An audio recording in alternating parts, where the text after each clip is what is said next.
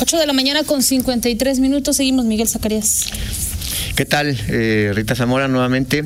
Eh, interesante la plática con eh, Carlos. Carlos Cortés y con eh, Chela Amaro, que estaba, le preguntaba cuánto estaba por cumplir en este cargo. Yo creo que debe ser de las, no hay titular que tenga más que ella, eso no hay ninguna duda. Actualmente no hay titular que tenga que de gabinete, integrante de gabinete, porque es parte del gabinete, Es ¿no? parte del gabinete, Directora claro. del Implan. Tiene 15 años. 15 Ella entró años, sí. con Vicente Guerrero en el 2006 y está por cumplir 15 años al frente del Implan. Ella sustituyó a Horacio Guerrero, que había estado en el Implan. eh, con También mucho tiempo. Sí, no, un par de administraciones, eh, Horacio Guerrero y antes de Horacio Guerrero estuvo Rafael Alvarado Durán. Picho Alvarado, bueno, tú, tú, tú no, tú eres más chavita, ya no, quizá no, Sí, lo, no, no, no, quizá no no. lo ubicas bien, pero bueno, Yo, la verdad, conozco de Chela para acá. Exactamente. Bueno, y antes de Picho Alvarado estuvo eh, Rafael Pérez Fernández, que eh, suele escucharnos, si nos escuchan le mando un saludo. Eh, eh, es de, los, de estos funcionarios que luego cada trienio, o por lo menos en varios he escuchado que suena para volver a, a la dirección del Implan. Como te digo, durante cinco trienios ha repetido Graciela Amaro y, y bueno, pues hoy será eh, no será no será eh, pretexto no será eh, la excepción de que vuelva a sonar Rafael Pérez porque lo que sé lo que sabemos es que está trabajando en el equipo de Alejandra Gutiérrez la alcaldesa electa y, bueno pues ahí está trabajando Rafa como seguramente habrá muchos especialistas muchos eh, profesionistas que pues están trabajando en la etapa de transición de eh, eh, Alejandra Gutiérrez que va a, a entrar eh, al gobierno el próximo 10 de octubre y que ya está preparando la transición formal, no formal. Oficialmente aún no empieza. Se dará en septiembre, porque es un mes. Es un mes antes. Un mes. Normalmente hay eh, acercamientos previos. eh, no sé, Rita, si te ha tocado estar en otras transiciones, si has visto algo diferente, algo distinto en esta transición. No, fíjate que probablemente, bueno, eh, ya ves que ella había comentado que se iban a dar reuniones con las diferentes áreas. Por ejemplo, yo ya le preguntaba al secretario de Seguridad si ya hubo una reunión eh, con la alcaldesa electa y, y- y todo el gabinete de seguridad, pues para para decirle aquí tenemos esto, esto es lo que estaremos. Frases de casa, Rita. Sí, sí, sí, Miguel. Ese, pero- ese es de casa, Rita. O sea, digo, a ver. eh, Sí, yo lo sé, las- pero- Los momios cada vez van más a favor de que Mario Bravo pudiera repetir. pudiera repetir. Entonces, digo, la- habrá reuniones, pues, si se- sería con Carlos Cortés, No, este, sí. Alejandra Gutiérrez, con la propia Chela Amaro. Bueno, que lo, lo- probablemente lo hará para los el temas. ahí. tesorero, pues seguramente, a ver, este eh, señor Sosa, ¿cómo está? A ver, muéstreme este asunto, ¿cómo está esto? ¿Cómo está aquello? Así como una relación más fría y distante. El tema de Mario Bravo, digo, cada vez, No, pero digo, lo- lo que las consultas, perdón, que, que, que hago, que se saben, que se dicen, es Sí, que yo también. Mario Bravo está o sea, Considerado. a- a- considerado y, y es el, el candidato número uno para continuar por una razón muy simple. Eh, Alejandra Gutiérrez está en sintonía eh, con el, eh, gobernador Diego Sinué Rodríguez Vallejo y una de las cuestiones que, eh, que más eh, articulan el tema de seguridad o que mejor han articulado, sobre todo la comunicación, es la sintonía que hay, en términos generales, entre Mario Bravo y el fiscal Carlos Amarripa. Y, se- y será interesante saber si, si, se, si se llegara a confirmar Así es. esta situación, Miguel, si Mario Bravo pues incluye todo el paquete que viene detrás del que es director, dirección de policía, que Así en es. este momento está Jorge Guillén, eh, el tema del subsecretario de Seguridad, Sí. eh, Mario Mariscal, Mario Rodríguez Mariscal, perdón, eh, y algunos otros elementos que forman parte Ah, del ah. gabinete de seguridad. Y a lo que Ahí me sí, ahí sí hay que trabajarle un poco Sí, más. por eso te digo, digo, ahí sí hay que Mario ver. Bravo, Sí. este, o Sí, sea, es, probable, es probable que ya en lo que es el equipo En- de, en de el seguridad, gabinete, ajá, de- este, no en el tema del director de policía, la parte operativa, los hombres de confianza de Mario Bravo. Sí me puedes hablar de, ¿cómo se llama? Protección civil, tránsito municipal, ahí sí, digo, así, protección civil yo también creo no que... te sé decir, pero sí, en el tema de seguridad, sí, hay una gran posibilidad de que Mario Bravo continúe, porque la, es decir, la sintonía de Guanajuato, León, de la gobierno del Estado, gobierno León, empieza por ahí, y hoy, bueno, pues este, el mero mero en cuestión de, de, uh, la estrategia de seguridad, cómo hay que coordinarse, bueno, pues ahí está Aunque fiscal. todo puede pasar, Miguel. Carlos, sí, todo puede pasar. Todo puede en este pasar. momento, en este momento, los momios así están, o lo que hemos escuchado, Sí. va en ese tenor. Y no sé lo de no, lo de Rafa Pérez, si llega a tanto de que o pueda ser director del Implan. Lo cierto es que pues es uno de los hombres que más escucha Alejandra Gutiérrez en temas de, eh, de planeación urbana. Rafa Pérez es eh, eh, fue director del Implan, de hecho fue el fundador del Implan con Eliseo Martínez Pérez, que en paz eh, descanse. Estás hablando de la administración 1992-94. Es la, fue la segunda administración de eh, Acción Nacional en Guanajuato. Fue Carlos Medina y después estuvo Eliseo Martínez. Ahí se funda el Implan y ahí entra eh, Rafa Pérez, que bueno, pues sigue eh, pues, influyendo y hoy está cerca de Alejandra Gutiérrez. Poco ha trascendido, hay muchas cosas que se dicen en Radio Pasillo de lo que está ocurriendo entre Alejandra Gutiérrez y Héctor López Santillana, algunas eh, buenas, algunas no tan buenas en el tema de la sintonía que hay entre ambos.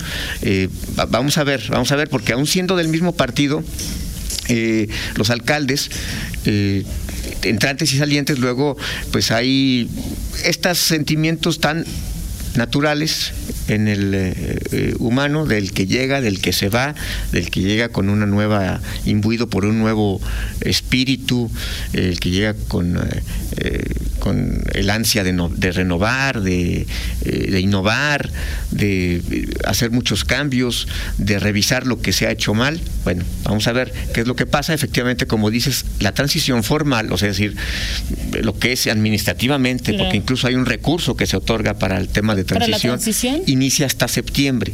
Estamos en julio. Es un mes lo Es- que se lleva. estamos- el 10 de septiembre, estamos todavía a un mes y medio más o menos, Más o menos. De, que, de que se inicie la transición formal, pero por ser el mismo partido, normalmente entre panistas sobre todo, se da una eh, sintonía, algo que fuera de la formalidad jurídica administrativa, hay eh, sintonía, vamos a estar pendientes de qué es lo que, lo que ocurre. Hay que recordar que hace tres años no hubo transición como tal, porque era López Santillana, el mismo, se religió. Sí, me hago, entre- me hago entrega recepción. Sí, no, digo, hubo entrega-recepción. Sí, o sea, se tienen que cumplir con ciertos Sí, sí, pero, pero formalmente. procesos, no, pero Pero no, no, no, la mente no, no lo hay. En fin, eh, habrá que ver qué, qué sucede. Y bueno, nada más, antes de, de- de- de- Y ya después vamos a abordar este tema con mayor amplitud. El tema del estadio, Rita, muchas preguntas que quedan después eh, de esta sobre todo el tema de lo, información. del, de lo del predial. 410 millones de pesos se tasa. Y a partir de ahí, pues ya podemos eh, eh, levantar los ojos, abrir la- arcar las cejas por decir, ¿cómo 410 millones de pesos? Es decir, Cuando Ro- se suponía que val- val- tiene un valor superior. Ro- y sí, Robert Cermeño diciendo, oye, te hago un descuentito a Jesús Martínez Patiño.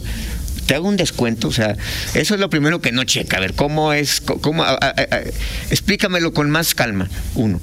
Y después viene el tema del perdial. Cuando eh, públicamente, porque esto es información pública, había un adeudo cercano a los 4 millones de pesos de predial. Eh, ayer los eh, eh, propietarios de palcos y plateas ponían este, este asunto en tela de duda, la suspicacia de qué fue lo que pasó, porque si había un adeudo de predial de 4 millones de pesos, se inscribe eh, esta compraventa. ¿Qué pasó entonces con el predial? Tú no puedes vender, ningún particular, No, nadie no se puede puede vender una propiedad No. si hay un adeudo de predial pendiente. Exacto. ¿Pagó el predial cermeño? ¿Cuánto pagó? ¿Cuánto pagó? ¿Cuál fue el acuerdo? Esa, esa parte sí es pública. La y esa parte sí corresponde a las autoridades. esa parte sí, pues este, Enrique Sosa, apenas nos enteramos eh, ayer, hoy, de este asunto. Enrique Sosa estuvo hace unos días aquí. Mm, sí. Este, y bueno. Aunque la, aunque hay que decir que la regidora Vanessa Montes de Oca ya, ya traía en la mira ese tema y estaba ahí eh, duro y dale con la tesorería en, este, que se le diera información sobre el tema. Habrá que ver qué dice la autoridad municipal, el tesorero, sobre este tema del predial. ¿Cómo fue que se arregló ese tema? Ese, ese asunto sí es público. Oiga, había un adeudo de predial se hizo descuento, cuánto se pagó. Exactamente, porque una de las de las versiones es si se hizo un descuento. ¿Y qué pasó? Y sobre todo, bueno, la gran pregunta, que no sé si tenga respuesta oficial es cómo es que ese predio se vende en 410 millones de pesos cuando el valor catastral era de 540 millones de pesos. ¿Sí? Entonces, bueno, esas son las preguntas que, que, nos hacemos. El... O sea, no, no, no, no, no coincide, no cuadras. Es el, este es el, digamos, el mayor misterio en este momento. Exacto, exacto. O sea, ¿por qué, un, por qué este, pagan mucho menos de lo que vale el inmueble. Así es. Y bueno, el, el tema del notario, el notario tampoco es un desconocido. Luis Mariano Hernández Aguado, que fue miembro del fideicomiso del Club León, eh, el, fideicomiso que estaba justamente, eh, se formó para defender la propiedad del estadio y que justamente no ocurriera lo que ocurrió. Este, bueno, pues Luis Mariano Hernández es el notario que dio fe de estos, de estos hechos.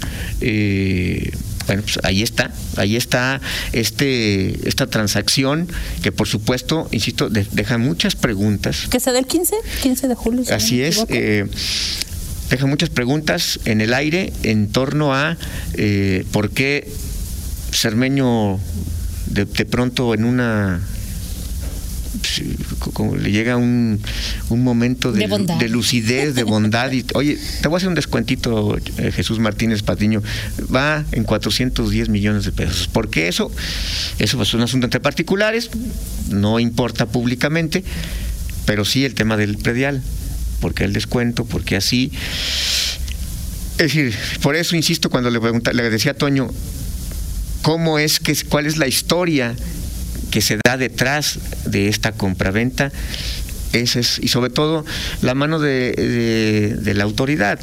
No hay forma, no hay no, no, hay pruebas de, que la autoridad intervino en algo, pero... de que hay algún apoyo. Pero siempre, es decir, si, durante 22 años, desde el 99 para acá, la autoridad ha hecho del asunto del Estadio León un asunto de Estado, y si hasta hace algunos meses incluso buscaba comprar el estadio y se hablaba de hasta más de 500 millones de pesos, eh, ¿A poco el, el, gobierno ya se dice, me saco, el, saco las manos de este asunto y por arte de magia todo se arregla?